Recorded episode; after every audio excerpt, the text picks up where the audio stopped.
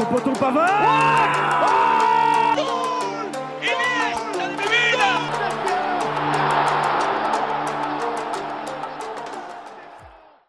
Salut à tous et bienvenue dans En Première Intention, édition un peu spéciale aujourd'hui parce que je ne suis qu'accompagné d'Aurélien à ma gauche.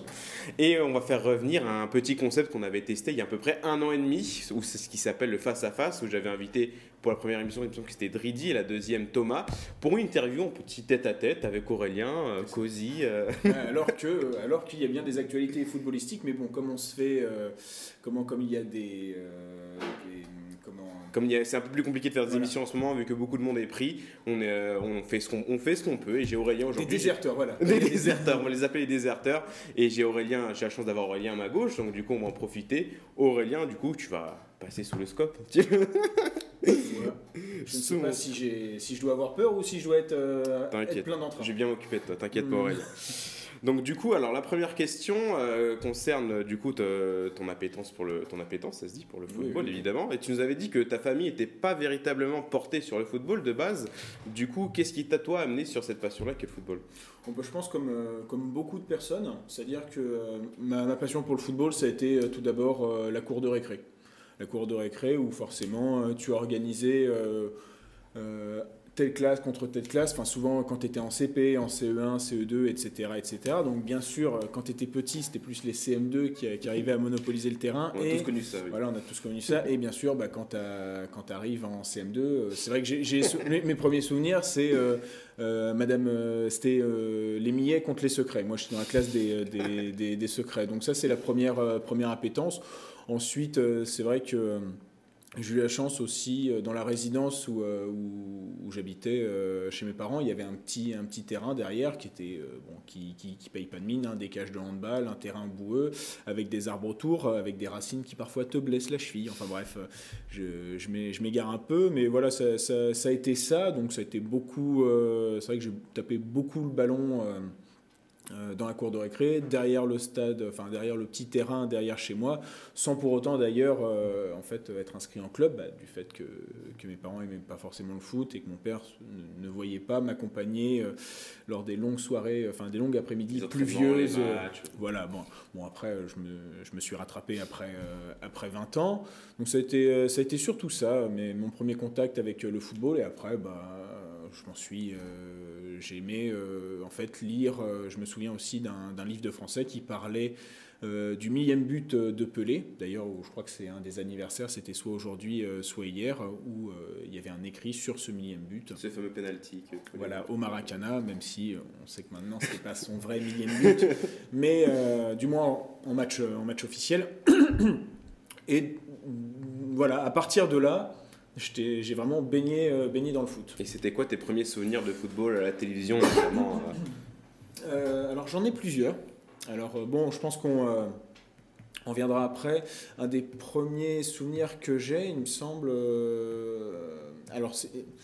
Je, je, je sais plus en termes en, en termes d'années si c'est après ouais la chronologie mais pour moi alors le, le vrai premier c'est France Croatie en 98 donc j'ai eu la chance de voir en direct les deux seuls buts de Lilian Thuram euh, en, en équipe de France en, en direct. Voilà, donc ça pour, pour, pour le coup, en équipe de France, comme, comme tu l'as dit.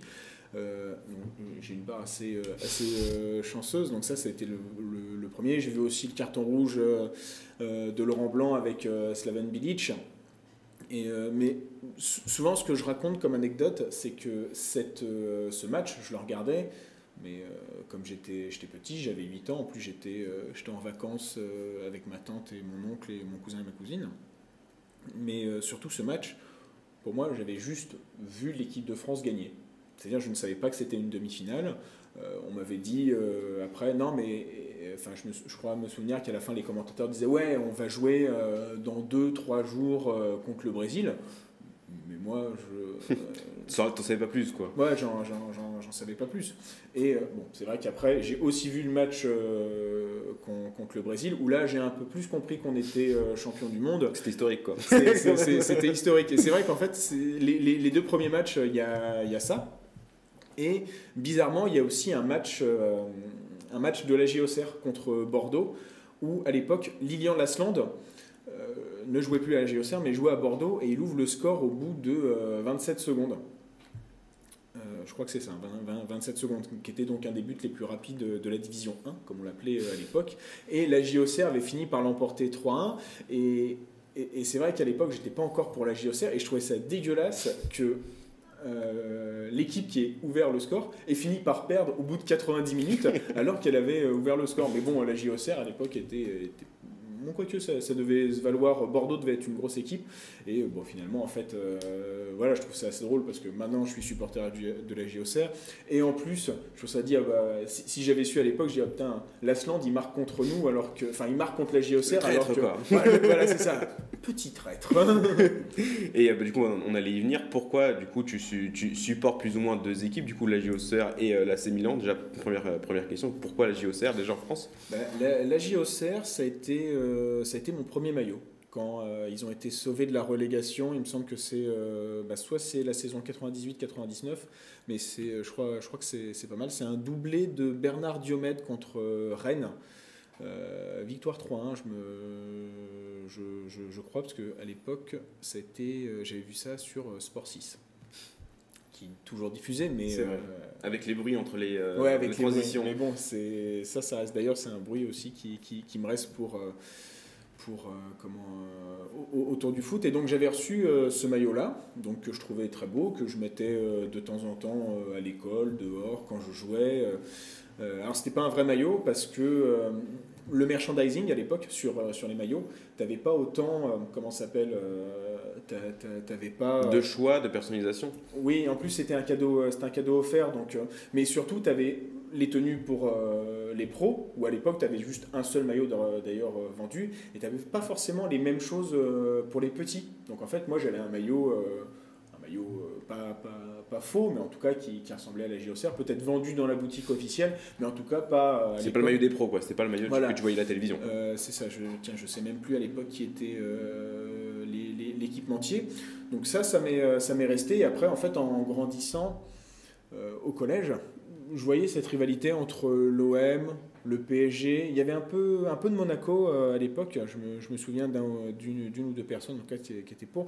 Et en fait, quand je les voyais euh, s'écharper, alors déjà, c'est vrai que tu pouvais pas suivre. euh, le football aussi bien. hein. C'est soit tu le regardais à la télé, soit tu regardais Stade 2, soit tu regardais Téléfoot. Et comme tu l'as dit, moi, j'étais pas dans une famille euh, qui. euh, football. qui regardait C'était pas football, un donc, rituel euh, du dimanche soir d'être tout le monde devant. Par contre, c'est vrai que le rituel du dimanche soir, c'était Sport 6 le dimanche, et comme ça, je rattrapais un peu tout ce qui se passait euh, ce week-end. Donc, je voyais les résultats de la JOCR. euh, et donc, il y avait évité ce côté, euh, comment, euh, ce côté rivalité qui a été créé de toutes pièces donc, dans les années euh, 90. Et en plus, je suis tombé sur une bonne génération. C'est-à-dire que c'était la génération Cissé, Boomsong, euh, Kalou, Akale, euh, Mexes. Donc euh, Ben- Benjani, bon, la, la, enfin voilà, tant, tant d'autres. Et comme il y avait, euh, il y avait ça et que ils étaient toujours dans les, euh, dans les places européennes, aussi bien en UEFA que parfois en Champions League, bah, mine de rien, euh, ça a continué à me faire aimer ce club. Oui, à te faire rêver, quoi. Enfin, Voilà, euh, M- même si. Et il y a sur- enfin, surtout ce qui m'a fait rêver, et euh, c'est pour ça que j'ai aussi un attachement particulier avec euh, cette compétition, c'est la Coupe de France, puisque la JOCR la gagne en 2003 et en 2005, à chaque fois d'ailleurs. euh, non, il y a contre le PSG, puis euh, contre euh, Sedan, si je ne, je ne m'abuse pas. Et, euh, et c'est vrai que ouais, il m'a- fait rêver ce club, donc j'ai continué. Et euh, bah, malgré la descente en Ligue 2 en 2011 en 2010-2011, euh, bah, j'ai pas arrêté. Je suis allé quelques fois, euh, je suis allé quelques fois au stade euh, les voir. J'achète toujours les maillots et je croise les doigts pour cette année évidemment. Il y a un amour qui continue toujours un amour qui continue 2021. toujours. Ouais, mais même quand on a été proche, à un moment on a été proche du national. Parce que forcément, les équipes qui tombent en Ligue 2, beaucoup s'imaginent. re- pour remonter, c'est compliqué. Voilà, beaucoup s'imaginent qu'ils vont rebondir tout, euh, tout de suite. Ça n'a pas du tout été le cas à la JOCR. Et euh, bah, comme ils ont même été proches du national, je me suis dit, bah, même si même s'ils y tombent, c'est pas c'est pas ça qui va m'empêcher euh, de les supporter. Je vais juste devoir me concentrer sur le vendredi soir. Encore plus. Et tu es aussi un peu notre spécialiste du football italien euh, pour en prendre attention et pour d'autres choses aussi. Qu'est-ce qui t'est, euh, du coup, le football italien, comment tu t'es int- intéressé? Bah, le football italien, ça a commencé vraiment donc avec l'AC Milan. Alors comment, je, je- je ne sais pas du tout. J'arrive plus. Il, il me semble que je tombe sur une carte euh, d'Andriy Chenchenko. Et je pense que donc ça doit être aux alentours. euh, Début 2000, quoi. Ouais, euh, des- voire même peut-être euh, 2004, parce qu'à l'époque, peut-être que ce genre de carte, parce qu'il me semble que c'est genre un paquet de, de biscottes, Panini. Ouais, un paquet de biscottes, de chocolat ou quelque chose comme ça. Et euh, comment euh, ce, euh, c'est- et comme il, est- il, devait, il a été Ballon d'Or en 2004, bah, c'est peut-être pour ça. Et j'ai continué. Et après, bah, j'ai découvert surtout Paolo Maldini. Et je crois que c'est vraiment à ce moment-là où, euh, en fait, quand tu découvres qu'un joueur, euh, il n'a pas bougé de son club euh, depuis, euh, depuis le centre de formation, que son père a fait euh, quasiment la même chose parce qu'il a fait trois clubs, euh, César et Maldini peut-être que son fils va continuer, euh, perpétuer la tradition. Ça m'a, aidé. En plus, bon, je pense qu'il y a aussi toujours cette, cette part de rêve.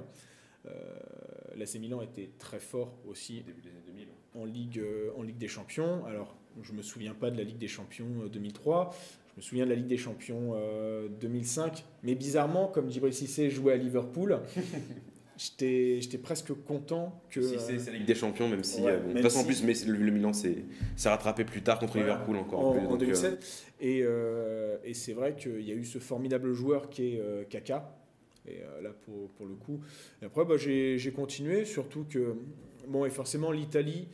euh, bon, euh, voilà, j'ai- des origines, mais quand, quand tu es petit, on t'en parle pas. euh, Enfin, en tout cas, moi, on m'en parlait pas tout de suite parce que l'histoire est un peu plus compliquée, parce que c'est pas l'Italie directement, il y a d'abord eu un passage par l'Algérie.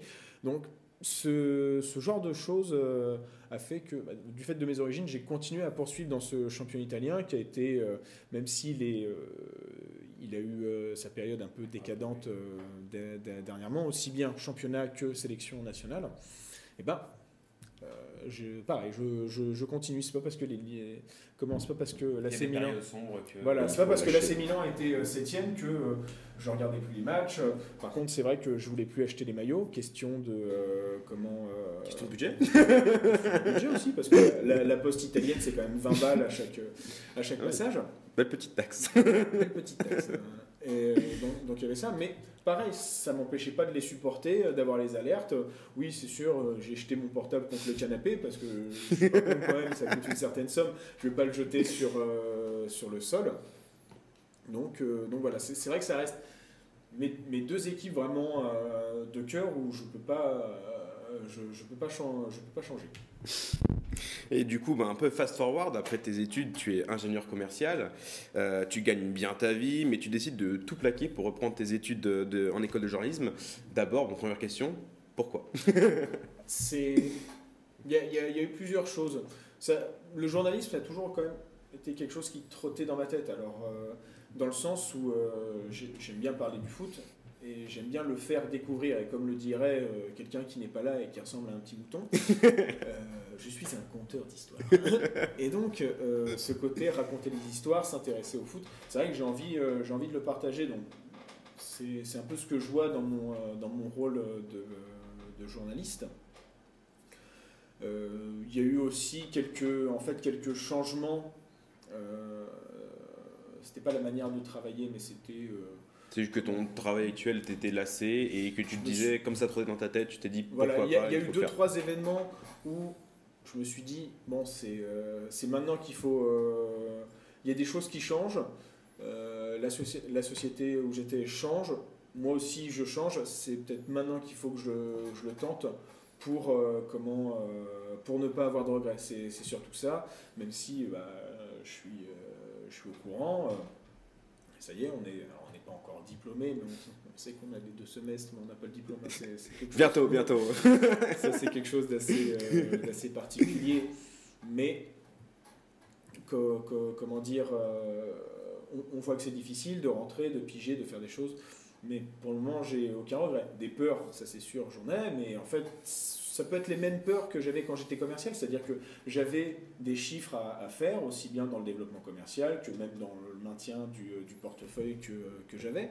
Et ça reste, euh, c'est juste là, bah, Là, c'est des, peurs, c'est des peurs de portefeuille tout court, parce qu'il faut que tu trouves des piches, des sujets, et surtout que tu, te les, tu les proposes. Mais Mm. derrière, pour les proposer, il faut aussi qu'on qu'on te les accepte. Mm. Et du coup, oui, c'est vraiment cette passion pour le football où tu t'es dit que je veux pas avoir de regrets, je veux, je veux tester euh, le, le journalisme comme j'ai toujours rêvé. Ça fait, enfin, depuis combien de temps, du coup, euh, le, le journalisme, c'est quelque chose qui t'attirait ou Euh, t'exerçais je dirais que ça a commencé à m'attirer euh, où je me suis dit pourquoi pas moi, je dirais vers, de, vers 2015.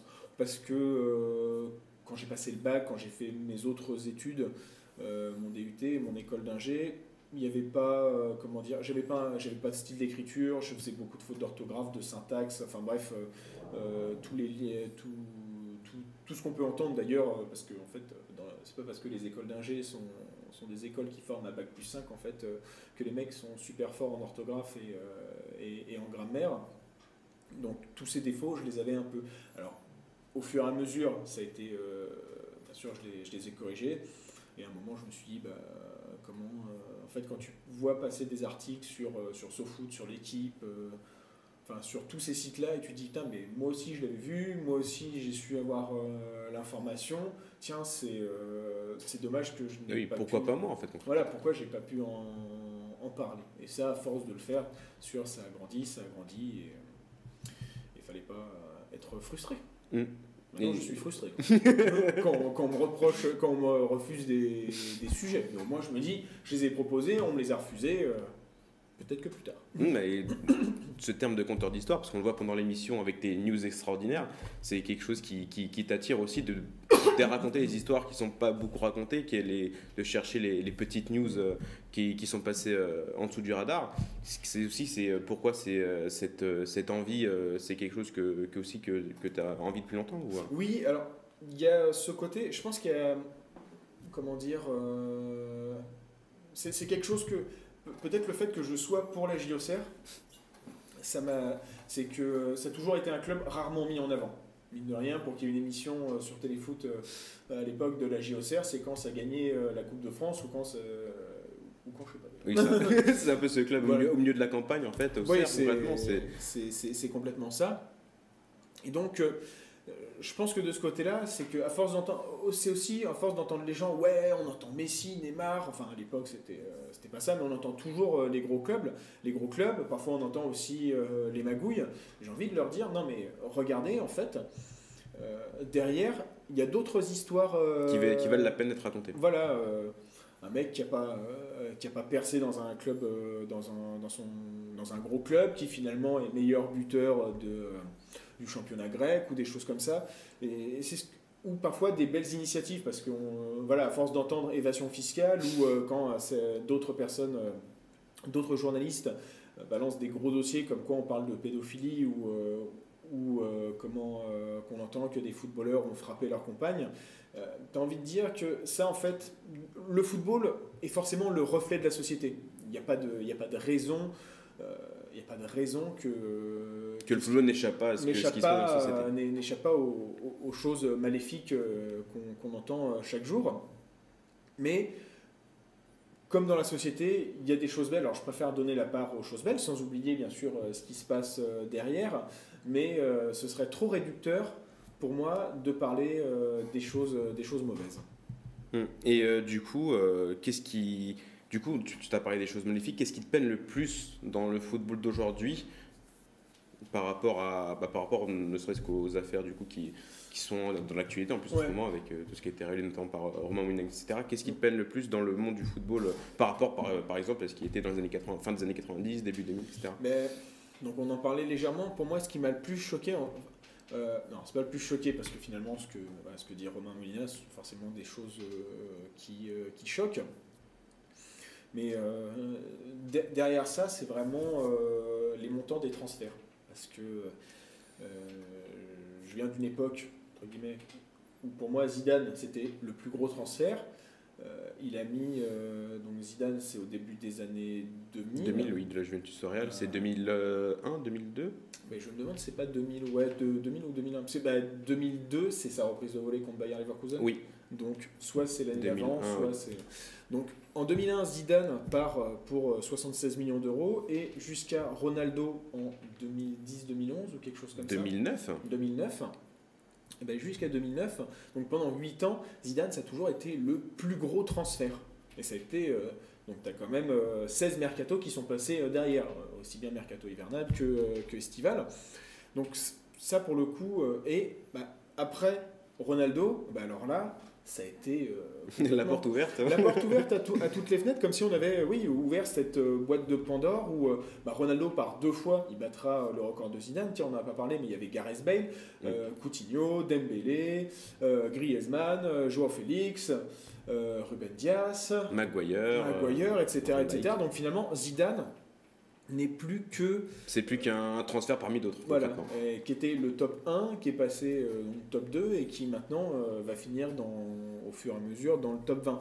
Alors parce que tu as aussi ce jeu euh, d'inflation, mais tu as aussi où maintenant tu te dis euh, si je chope pas un, Ro- un Rodrigo gauche à 40 millions d'euros, si, euh, si je Euh, pas, Vinicius aussi, c'est pareil à peu près. Voilà. les deux, pour des mecs qui ont 20, même pas parfois Qui avait 20, 17 ans, 18 ans. Ouais, ouais, 17, Vinicius, 18 ans, qui euh, avait Rodrigo, même pas parfois 20 matchs de Serie A brésilienne dans les pattes, tu te dis waouh Donc ça, c'est une des choses qui, qui, qui me choque le plus. Après, bon, bah, que tu des joueurs qui partent, finalement, ça, euh, qui, qui, qui vont, qui viennent, c'est euh, bon, c'est des choses qui arriveront toujours. Euh, ça s'appelle la nature humaine. La Super League m'a beaucoup, euh, m'a beaucoup choqué, surtout en fait quand j'entends euh, les propos de certains présidents ou euh, Danieli, de Perez. Danieli, euh, de Pérez, de, euh, de même, euh, bah, c'était Bartomeu à l'époque. En fait, les mecs se plaignent de ne pas avoir assez de rentrée d'argent. Alors, certes, hein, l'UEFA, la FIFA, enfin ça aussi, ça m'a.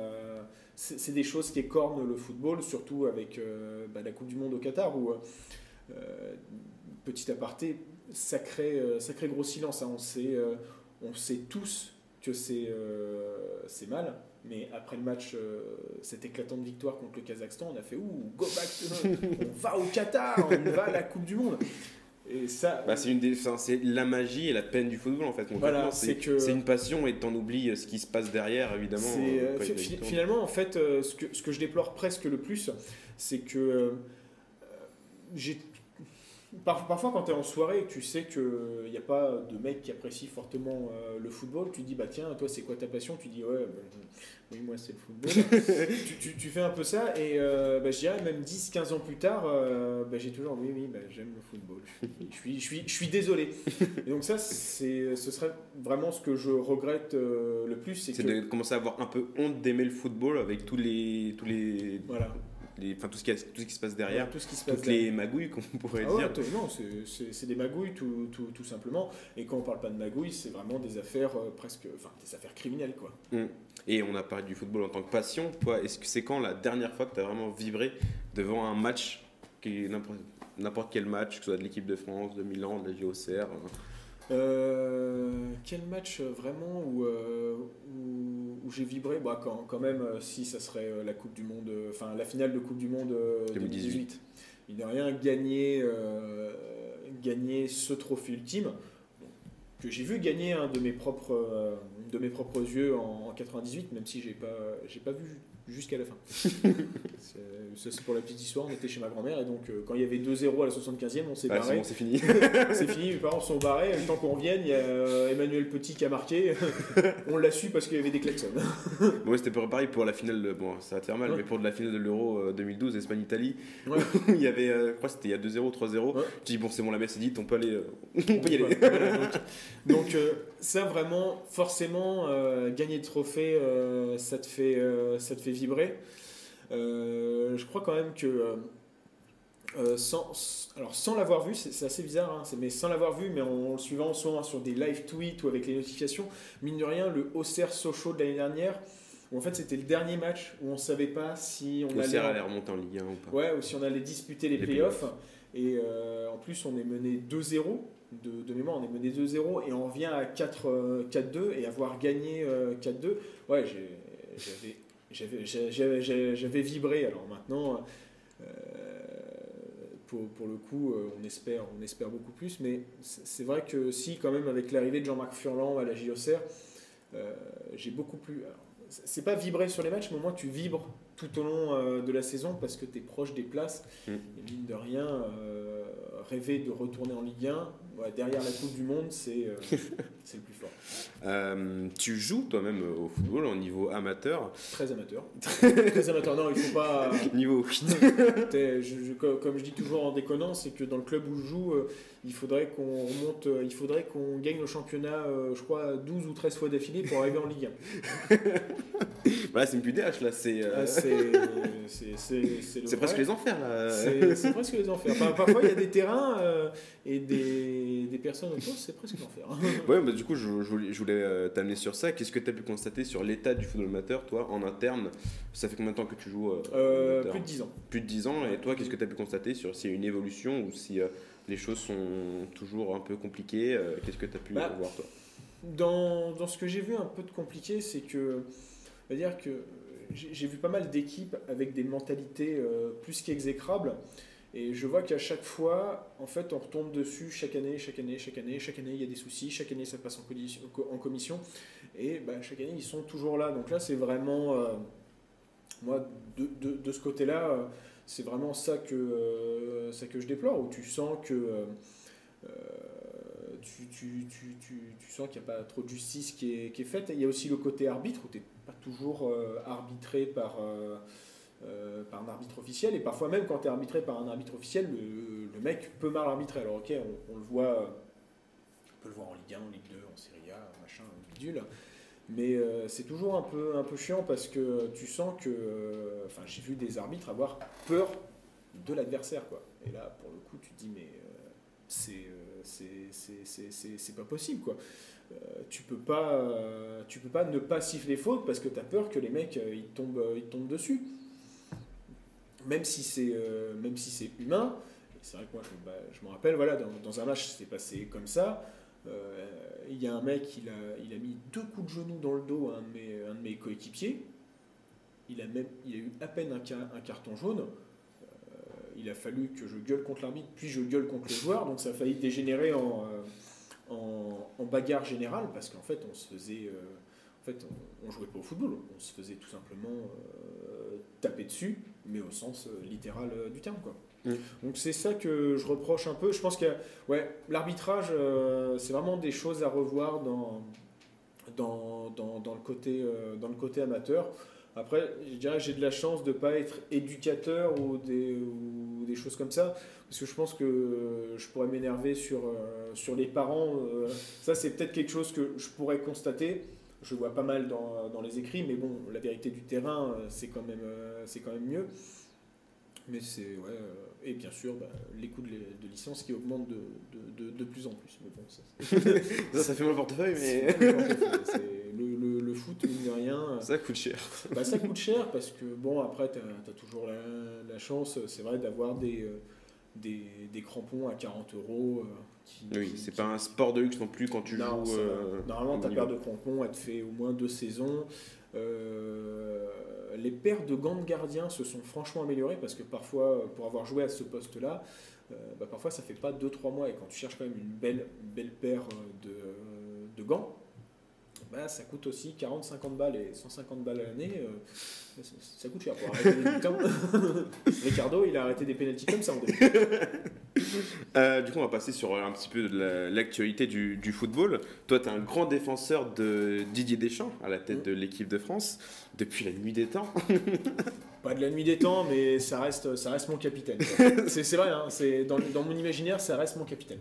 Est-ce que tu es confiant sur euh, le court terme, disons la Coupe du Monde 2022 pour l'équipe de France? Est-ce que bon, on sait qu'elle peut faire le le back-to-back avec euh, le, le Ouais. vivier qu'elle Oui. possède quand même, mais est-ce que le Deschamps à la tête de l'équipe de France, même s'il vient de remporter la Ligue des Nations, de manière euh, un peu bizarre, mais passons, Je suis un léger parti pris. il y a quand même, tu as parlé d'arbitrage, bon, Non, c'était bizarre. Mais si, c'est un peu bizarre. Première chose bizarre. Et du coup, est-ce que tu es vraiment confiant pour ce que, enfin, pour le Didier Deschamps, est-ce que c'est vraiment toujours le, ton capitaine à la tête de l'équipe de France, celui qui nous emmènera vers la terre promise et peut-être une troisième étoile Ouais, troisième le étoile, mais euh, là, tu vois, sacrée dualité. La troisième étoile au Qatar, ça, ça, ça restera la troisième étoile là, mais euh, enfin, ça pourrait être la troisième étoile là, mais la troisième étoile au Qatar, ça, ça pourrait être quand même bizarre. Alors, euh, à vrai dire, j'étais, j'ai repris confiance en Didier Deschamps. Déjà, euh, voir l'équipe de France évoluer euh, en 3-5-2. jamais j'imaginais. euh, Bon, on a vu ça contre la Suisse lors de, oui, en de plus, non, mais on a, on a essayé plusieurs fois, c'était pas folichon. Euh, mais surtout, Didier Deschamps amenait quand même un. Comment. qui est une tactique plutôt. Assez nouvelle. Enfin, euh, je veux dire, euh, ça fait depuis une dizaine d'années qu'on utilise le 3-5-2 et pendant 10 ans, Deschamps, il a même pas osé faire des séances euh, d'entraînement comme ça. Quoi. Donc, donc ça m'a assez étonné de, le voir comme ça, mais j'ai quand même repris confiance grâce à ces matchs contre, contre la Belgique, contre l'Espagne, là contre, bon, contre le Kazakhstan, on peut le compter, on peut pas le compter. C'est beau d'avoir mis 8-0, mine de rien. Il faut quand même garder ça en tête. Euh, mais le match contre la Finlande, on a vu que, bon, on est dépendant de deux joueurs, certes, mais euh, on sent que le, le- le système est de plus en plus euh, Rodé. rodé, maîtrisé. Il va juste falloir se poser la question sur euh, au moins le piston droit. Même Parce si- que là, euh, Benjamin, ça suffit. Benjamin, ça suit. Même si je trouve qu'il a replacé en défense, ça n'a pas été euh, Catastrophique. catastrophique, même meilleur, mais c'est son poste de défenseur central. Euh, donc j'ai repris confiance en Deschamps et toi je suis un peu plus confiant maintenant que avant, avant l'Euro, je l'étais je l'étais nettement moins parce que on sait très Parce qu'il bien. y avait un essoufflement et on Voilà, on n'avait pas. Enfin, c'était pas plaisant de voir l'équipe de France jouer. Non, après plaisant, alors c'est assez particulier euh, avec moi, c'est que j'adore voir du beau football, hein, attention. euh, euh, J'aime bien voir l'Espagne de Luis Enrique, même si l'Espagne de. comment elle s'appelait Enfin, pendant la Coupe du Monde Tel 2018. Bosquet. Ah, 2018. euh, 2018, elle était quand même chiante à voir. Quoi. Oui, bah après, il y a eu quelques petits problèmes internes aussi. Hein, oui, donc voilà. mais elle était. Oui, mais en fait, c'était. C'était le style de jeu que tu. Il c'est vrai qu'avant le jeu de possession, tu avais le jeu de possession, et maintenant si tu mets pas du, du, du- du pressing, et bien sûr, Bah oui. Après, c'est aussi la plus force de Guardiola. On parle beaucoup de son jeu de Ouais. possession, mais c'était aussi un jeu de pressing extrêmement euh, Voilà, intense. et, euh, t'as ça. Et bah, d'ailleurs, on voit de plus en plus l'équipe de France faire, euh, faire pressing. Les Ah, 30 lui, il serait peut-être temps. oui. Bon, en plus, on a les joueurs. Mais tu vois les 30 premières minutes de la fin contre la Finlande et le match contre la Belgique, c'est c'est typiquement ce que la France doit faire à chaque fois. Après, je pense que ça, ça a eu des organismes. Ah bah oui, ça oui. Donc, donc ouais, j'ai j'ai repris confiance en, en- en Deschamps, mais c'est vrai que le mec gagnerait 1-0 de manière dégueulasse jusqu'à la nuit des temps. Euh, je resterai un peu son, défenseur, même si j'aime voir du voir du beau jeu, j'aime prendre du plaisir en regardant euh, du, football. Euh, je pense que je reste quand même profondément marqué par euh, 2010, bah même 2008, 2010 où en fait on n'avait plus de résultats, on avait du mal à gagner. Il y avait un mec dont je- ça m'énerve à chaque fois que je le vois euh, sur des plateaux TV ou même que je le vois à la tête euh, du syndicat euh, des, des entraîneurs et dès qu'il peut se gargariser, dès que c'est un peu le mec qui, qui cherche, dès qu'il y a une défaite d'un entraîneur étranger face à un entraîneur français, alors là il saute C'est un peu le Voldemort du football français. C'est un peu. non, non, non, parce qu'en plus, ce, ce mec-là, il cherche vraiment euh, au, au dernier moment. Genre, t'as as 9 victoires d'un entraîneur étranger face à un coach français, il dit rien, mais la seule victoire, donc, qui est donc On faible avait en vu notamment de- Rudy Garcia avec euh, le- l'Olympique Lyonnais en Ligue des Champions. Voilà. Euh, donc, donc- donc voilà, je, je- je reste assez sensible aux résultats parce que j'ai connu cette période euh, morose où on espérait toujours un, comment, un, un- un changement, où on espérait enfin revoir euh, des victoires, où même si euh, le vivier n'était pas fou, euh, de là à se faire éliminer deux fois au premier tour de grande compétition internationale, c'était non quand même, même si les groupes étaient un peu... euh, Relevé, notamment en 2008. relevé, Quoi. notamment voilà, en, en Parce que 2008. 2010, on peut pas dire que c'était vraiment relevé. Non, Même si euh, l'Uruguay si l'Uruguay et t'avais le Mexique, euh, on a même perdu contre l'Afrique du Sud. hein, donc, C'est vrai. donc, et on fait 0-0 contre le Mexique. Euh, contre l'Uruguay. 2-0, Deux- défaite 2-0 contre le Mexique et Ouais, 0-0 contre l'Uruguay. Comme en 2002. Donc, euh, donc il y a, y y y ce côté-là euh, qui a toujours profondément marqué en moi. Donc je, j'aime toujours euh, entre résultat et beau jeu, c'est vrai que je suis à Bah, ça- 60% résultat. Quoi. Bah, c'est un peu paradoxal parce que tu parles souvent de ton amour, de ton idolâtrie pour euh, un certain Johan Cruyff, Oui. dont les, euh, dont les préceptes sont encore visibles aujourd'hui avec l'équipe d'Espagne, avec le Barça de Guardiola, Ouais, ouais. etc. Euh, c'est un peu paradoxal quand même. de- Oui, oui, ah non, mais com- com- complètement. toute façon, l'humain est paradoxal par, euh, par nature. Merci, monsieur. merci, euh, merci, merci, monsieur Spinazza. Spi- Spinoza.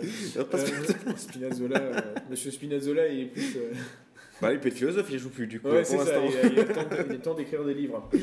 Mais euh, plus, plus sérieusement, c'est vrai que oui, je, mais ap- après, si tu regardes l'histoire de Johan Cruyff, elle se finit quand même euh, sacrément mal au Barça, même si ses préceptes, heureusement, ont continué pour le bonheur, je pense, de, tous les fans euh, de football, même s'il ne faut pas oublier euh, comment il y a plusieurs manières de, jouer. C'est parfois, c'est ce qui m'énerve un peu d'entendre, tu as l'impression qu'il y a un seul précepte.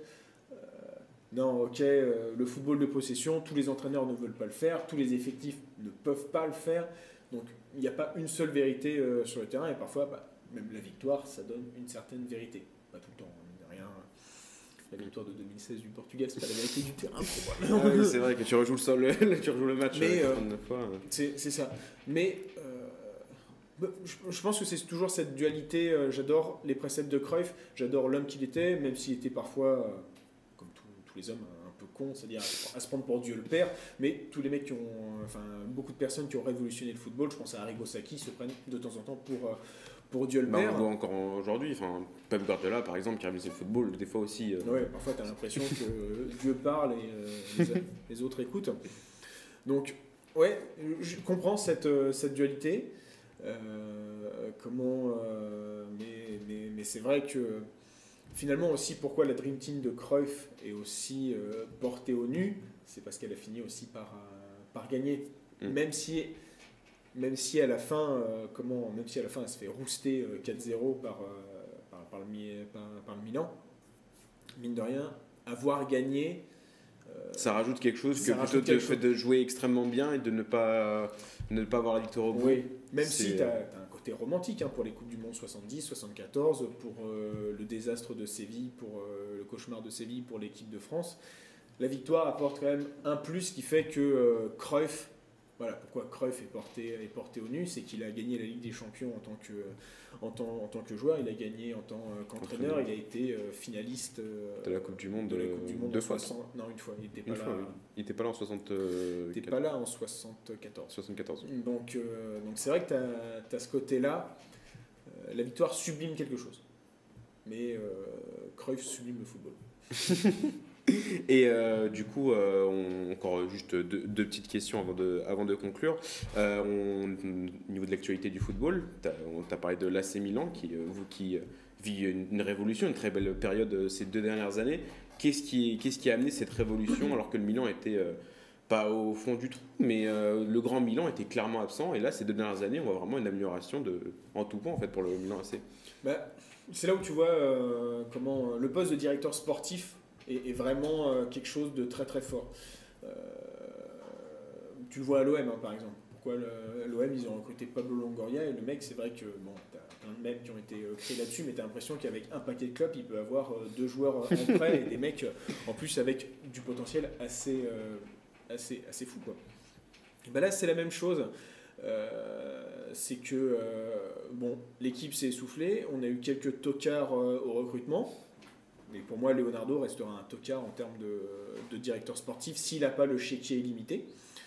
Euh, et bah, Maldini, qui est un peu, euh, en fait, il est un peu, euh, si on devait comparer, Javier Zanetti, il a un- à, à l'Inter que je respecte beaucoup, c'est vrai qu'il a, un- pour le remercier tous ses services rendus, il a il est ambassadeur des. euh, des- Ouais, c'est un des- poste qui est popularisé pas mal au niveau du, de la Voilà. Serie A avec la Juventus. C'est euh, c'est ça. Et ambassadeur, ça veut dire quoi? C'est tu sers des paluches, tu coupes des trucs, tu fais des photos. Bref, c'est un- euh, un peu un emploi fictif, mais un emploi de représentation. Et Maldini, lui, il a vraiment euh, tout, tout fait pour remettre ce club, euh, ce club en, en- haut de l'échelle. Euh, bon, il a quand même eu des euh, comment euh, c'est lui par exemple qui voulait je crois c'est lui qui voulait Gianpaolo euh, euh, à l'AC Milan mais c'est lui qui allait chercher Pioli aussi. Donc finalement cette, cette espèce de, de dualité Euh, il est quand même allé chercher des joueurs en prêt euh, qui en avaient énormément besoin. Théo Hernandez Brahim Diaz où on voit bah, maintenant Brahim Diaz est quand même euh, a Il été fait une excellente saison. Une et qui a appelé en équipe, en équipe d'Espagne, Voilà, il, a, il a remplacé la fraude turque. Sacré connard, Par la Cantanoglu, hein, si Voilà. jamais. Euh, Donc tu sens que voilà, il a. Alors je trouve qu'il commence à toucher ses limites parce que son, son recrutement, euh, euh, je trouve que par rapport à Mino Ra- Raiola, il sait pas trop quoi faire. Euh, on voit, on hésite, enfin ils veulent prolonger le contrat de Zlatan. Parce que je trouve pas, pour avoir là vu les matchs, Surtout qu'Ariola fait pas mal de dégâts au niveau du Milan AC, notamment avec bah, Gianluigi Donnarumma, ouais, ce feuilleton. c'est mal fini pour le Milan. C'est mal fini. Mais bon, on a recruté Mike Maignan. C'est vrai. Mais bon, avec ce, ce, ce- ce côté-là, euh, comment il a, il a encore un peu de problème avec les gros, euh, les gros agents. Mais parce qu'il est encore euh, tout neuf. Pourtant, il pourrait avoir une posture. Mais euh, Il là, est tout nouveau dans le, dans il est le tout- poste. voilà, il est euh, associé à Maldini, le directeur sportif, et pas Maldini, le joueur. Ou Maldini, le joueur, bah, t'as t'as rien à dire. C'était quand même une référence. Le mec est recordman de, de nom en recordman en ah non, c'est deuxième joueur en sélection. Parce que je crois que Buffon l'a dépassé. Euh, il était capitaine pendant des, euh, des décennies Des en décennies. Italie, capitaine pendant des décennies euh, à l'AC Milan. Mais voilà, c'est vraiment, euh, vraiment ce poste de directeur sportif qui a permis à l'AC Milan un peu de chance avec les, choses, les autres qui se font un peu, un peu piller, un peu en bout de souffle, hein, la Juventus, l'Inter. Mais bon, hein, fi- finalement, pourquoi l'Inter, à partir de 2005 jusqu'à 2010, a plutôt été bon sur, la chaîne, euh, sur le plan national? Parce que la Juve était moins bien, parce que l'AC Milan était un peu moins bien aussi à cause du, euh, du Calciopoli.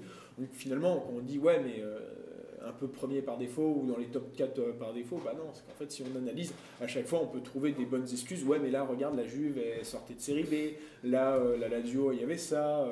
il lui manquait de la thune. Donc vraiment, c'est euh, le flair de Paolo Maldini qui a permis de, de relever l'AC. Et c'est bien parce que finalement, euh, qu'un mec du cru ressorte euh, ce club de la panade, c'est quand même beau à voir. hum, On verra si AC Milan peut retoucher les sommets, que ce soit en Série A ou en Ligue des On Champions, ça on va être mal commencer, parti. on va commencer, on va commencer en Serie A. Même si ça a joué de malchance en, en Ligue des Champions avec l'Atlético, Ouais, et Liverpool, etc. Bon, peut-être moins de place en Europa League, peut-être Ouais, pour le Milan AC. euh, Euh, un, trophée intéressant à gagner. Ah ouais, non, on prend tous les trophées. Un hein. trophée européen, euh, c'est toujours quelque chose de, de cool pour le C'est palmarès. ça. Et bon, que ça fait longtemps pour le Milan AC, donc euh, Bah oui. c'est sûr que le dernier trophée, euh, il est considéré comme trophée, c'est une super coupe d'Italie et j'arrive plus à me souvenir. euh, peut-être 2009, 2010. Non, non, c'est 2017, un truc 2017, comme ça. 2017 euh, ou 2000 Ah, je sais plus, mais il y a une super coupe d'Italie. euh. Bon, c'est un trophée. D'ailleurs, c'est. Locatelli qui avait mis une euh, sublime frappe pour la Juventus et maintenant j'attends qu'ils nous mettent une sublime frappe. Voilà, donc merci à toi Aurélien pour ce face-à-face. On a appris un peu plus sur, sur toi et en tant, que, en tant que personne, en tant qu'amoureux du football, en tant que chroniqueur. Et c'est toujours agréable. Merci à Agathe de nous avoir aidé à la réalisation. On se retrouve prochainement pour euh, En Première Intention. Bonne soirée à vous.